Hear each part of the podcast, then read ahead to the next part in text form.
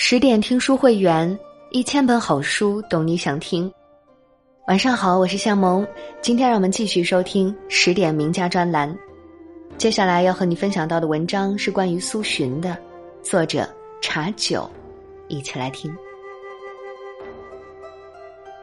自长江逆流而上，经汉口过三峡，便来到了四川。从乐山向北数十里之外。到达一个物产富饶的小镇，这里，想见青衣江畔路，白鱼紫笋不论钱。这就是梅州梅山镇。在这里提起三苏，无人不晓，因为三苏就是从这里走出去，自此载入中国史册，成为无数人追慕的对象。父亲苏洵生有二子，长子苏轼。次子苏辙，三人占唐宋八大家三席之地。如果把唐宋八大家分成两大家，那么苏洵一定是自成一家的那个，因为他是唐宋八大家中唯一一个没有进士功名，也是唯一一个不在朝为高官的。但是他的文章却让同朝代的人皆赞。烟雨迷离的大宋王朝。留给我们很多旖旎的梦境。生活在这样的时代，苏洵以曲折的仕途酿成了一杯奋发的酒。我们穿越世间风雨，溯回宋时岁月，追寻他的轨迹，一起经历浮沉，领会人生真意。论大器晚成，没人比苏洵更典型。苏洵从小就不喜欢念书，也不擅长声律记问之学，但那时候科举考试主要考的就是韵文诗赋。十八岁那年，苏洵科举考试落榜，他开始放飞自我，在之后将近十年的时间里，基本只做一件事，就是每天约朋友一起去游山玩水，纵情于山水之间。附近的名山大川遍布着他的足迹。他曾经在自己的诗里回忆说：“少年喜奇迹，骆驼鞍马间，纵目视天下，爱此宇宙宽。山川看不厌，浩然遂忘欢。”这种状态一直持续到他二十七岁。人不能只行万里路，还需要破万卷书。这一点，已经为官的哥哥苏焕非常清楚。便有意点拨这个只知道玩乐的弟弟。那一年，苏洵的母亲去世，他回家守孝。守孝期间，二哥苏焕对他说：“三弟，你饱览名山大川，都是我没有看过的。你能不能用文章描绘这些名山大川，也让我开开眼界？”听闻哥哥的请求，苏洵一下子红了脸，这把他难住了。因为胸无点墨是无法描摹锦绣河山的，也是从那时起，苏洵开始发奋读书。《三字经》说：“苏老泉二十七，始发奋读书籍。”这里的苏老泉指的就是苏洵。那么从哪里开始读起呢？哥哥苏焕给了他一个方向。苏焕对他说。听长辈说，我们眉山苏家是从外地迁过来的。你走了那么多地方，交了那么多朋友，能不能在游历的过程中遍访长辈，梳理一下我们苏家的脉络？于是，苏洵就在遍访名山大川的时候，给自己多加了一项任务：访求先贤。为了查询历代以来苏轼的踪迹，苏洵不仅要访求苏家长辈。还要在古书中寻找蛛丝马迹，由此他查阅《左传》《战国策》《史记》，遍读诸史。随着他的第一个成果《苏轼族谱》出炉，苏洵也对读史产生了强烈的兴趣。别看《苏轼族谱》是哥哥为了引导弟弟布置的一项作业，但其实它非常有价值。自唐末以来，谱牒之学就因为战乱几乎断绝。苏轼族谱中谱例的建立，一直影响到明清时代。此时的苏洵，人生规划和当时千千万万的读书人一样，以考试做官为目标。但苏洵没想到，科举考试却是他始终也迈不过去的一道坎儿。自二十七岁到三十七岁，苏洵至少参加了四次科举考试，无一例外都落榜了。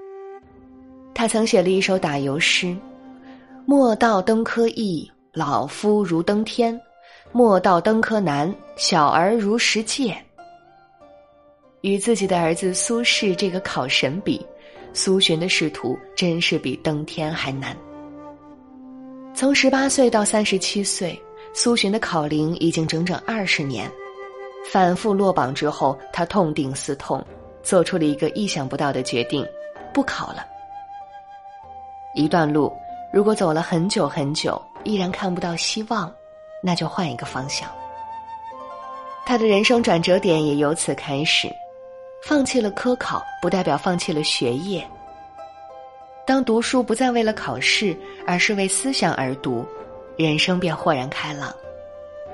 一天，苏洵的书房忽然冒出黑烟，焦急的家人拥过去一看，竟然是苏洵在焚烧自己的文稿。他觉得自己曾经那些为了应付科举考试写的文章根本不值得一读。为了显示自己与往日一刀两断的决心，他一把火烧了自己十多年写的上千篇文章。之后，苏洵把自己关在书斋里，五六年来只读书不落笔。他读遍经史子集，当各种深刻的思想积淀成熟，就要喷涌而出的时候，才开始写文章。十余年间，他创作了《六国论》等一大批流传后世的经典政论文。这时，那个应试学者已不见踪迹，取而代之的是思想家苏洵。他的散文充满了力量，也充满了深刻的思想。世有伯乐，然后才有千里马。苏洵真正的伯乐有两个人，一个叫张方平，一个叫雷简夫。张方平当时是益州的知州，主管四川。这人是个天才，他看书看一遍就会背，过目成诵，堪称宋代最强大脑。这样的人物，一般人无法入他的眼。但是他第一次见苏洵，却连连称赞，因为他发现这个貌不惊人的人博闻强志，在读到苏洵的文章，佩服得五体投地。他这样评价苏洵的文章。左丘明国语，司马迁善叙事，贾谊之名王道，君兼之矣。这些大家的优点综合起来，就是苏洵的文章。后来，张方平甚至在自己客厅里专门设置了一个座位，只有苏洵来，这个座位才能坐。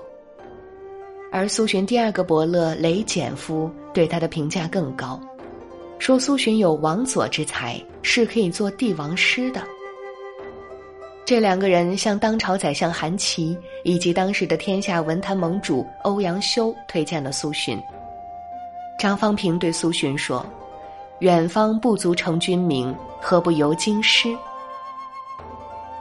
带着对自己未来的期盼，也因自己的两个儿子要赴京赶考，苏洵陪子进京。前龙腾跃，飞龙在天。京城因为三苏父子的到来，掀起了一股狂潮，大家争抢着看他们的文章，家家户户流传他们的诗作，各方少年纷纷仿效。宰相韩琦常邀苏洵为座上宾，对他非常尊重，极其器重。苏洵一日之内身价百倍，名气如日中天。当时如果不是进士出身，想要名满天下。难以让人信服，难于登天，可苏洵做到了。但是苏洵的内心却愈发苦闷，因为当时的掌权者对他都是一个态度：礼之待之，而不用之。名气不等于官职，苏洵那颗学而优则仕的心被蹂躏的粉碎。没多久，苏洵的夫人突然去世，三苏回到四川老家。那一年十一月，在眉山的苏洵突然接到中央给他的诏令，要他去舍人院考试。但是人们没想到，十二月初，苏洵就给宋仁宗写了一封回信，大意是：“对不起，请领了，我不去。”也许是曾经的科举考试给苏洵留下的阴影。那时候的他，半夜三更在天寒地冻中，拿着干粮等在东华门外，等锣敲响了，排着队鱼贯而入，看着考官们的脸色，小心翼翼地写下文字。对于他这样的知识分子来说，每考一次都觉得是对自己人格的侮辱。也许是朝廷的礼之待之而不用之，让他看到了官场的拖拉作风，看到了朝廷的不信任。苏洵有理由对科举考试不满。从十八岁到三十七岁，他的青春、生命、理想，都被这个制度折磨殆尽。即便对科举有怨气，苏洵还是在给仁宗皇帝的信中提出了自己十大政治革新主张。以及对天下看法的深刻意见，向朝廷贡献出自己的思想和智慧。他虽身处江湖之远，却心忧庙堂。无论朝廷如何对他，苏洵那颗学而优则仕的心始终是滚烫的。嘉佑五年，看到苏洵不考试的决心，朝廷终于给了他一个官。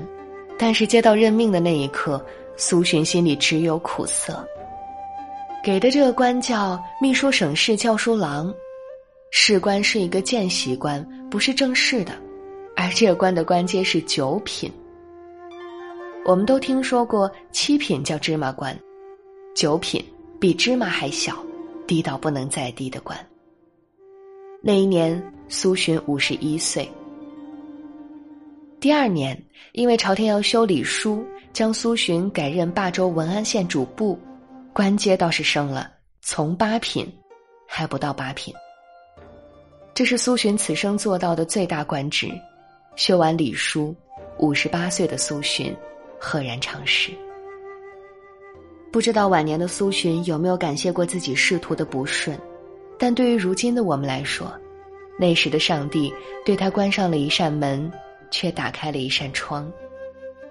每个人的生命中总有那么一刻，决定他们将成为什么样的人。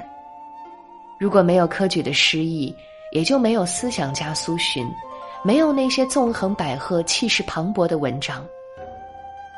苏洵的文章常用排比，汪洋恣肆，一泻千里。他在文章《项籍论》中，把曹操、刘备、项羽一起做了一个比较。他说：“项籍有取天下之才，而无取天下之虑；曹操有取天下之虑，而无取天下之量；玄德有取天下之量，而无取天下之才。故三人者，终其身无成焉。”意思是，项羽有夺取天下的才能，却没有谋略；曹操智商够用了，却没有谋取天下的胸怀，情商不够。刘备却是情商极高，但智商没跟上，所以这三个人没有一个能成大事的。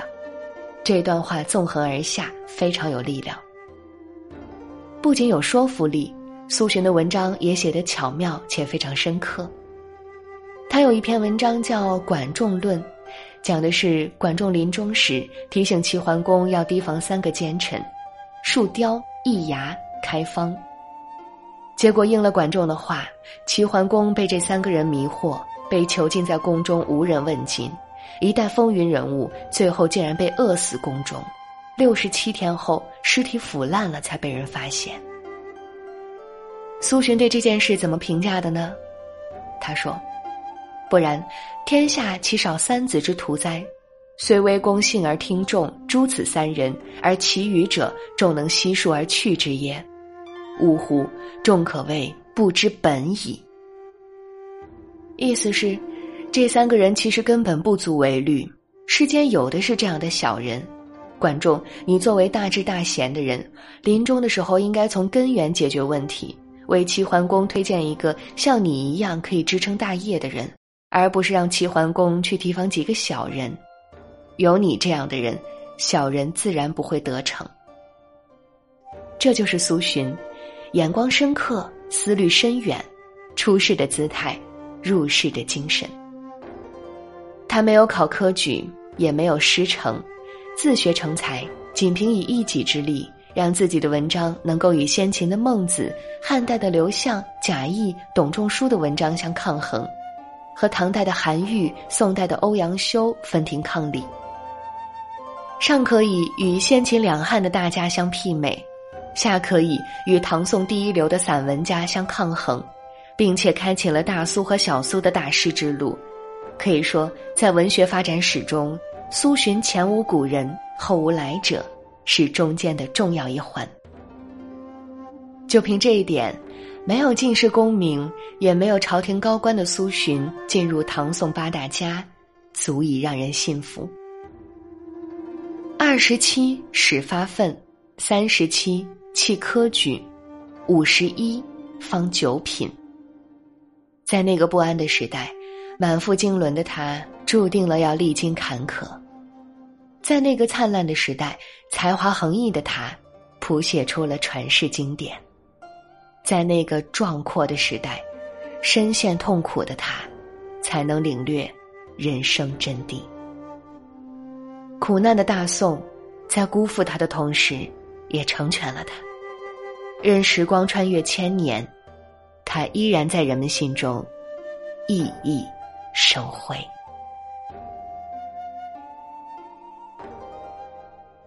好啦，亲爱的朋友们，今天的文章就和你分享到这里。更多美文，请继续关注十点读书，也欢迎把我们推荐给你的朋友和家人，一起在阅读里。成为更好的自己。我是夏萌，感谢你的收听，我们下期再见。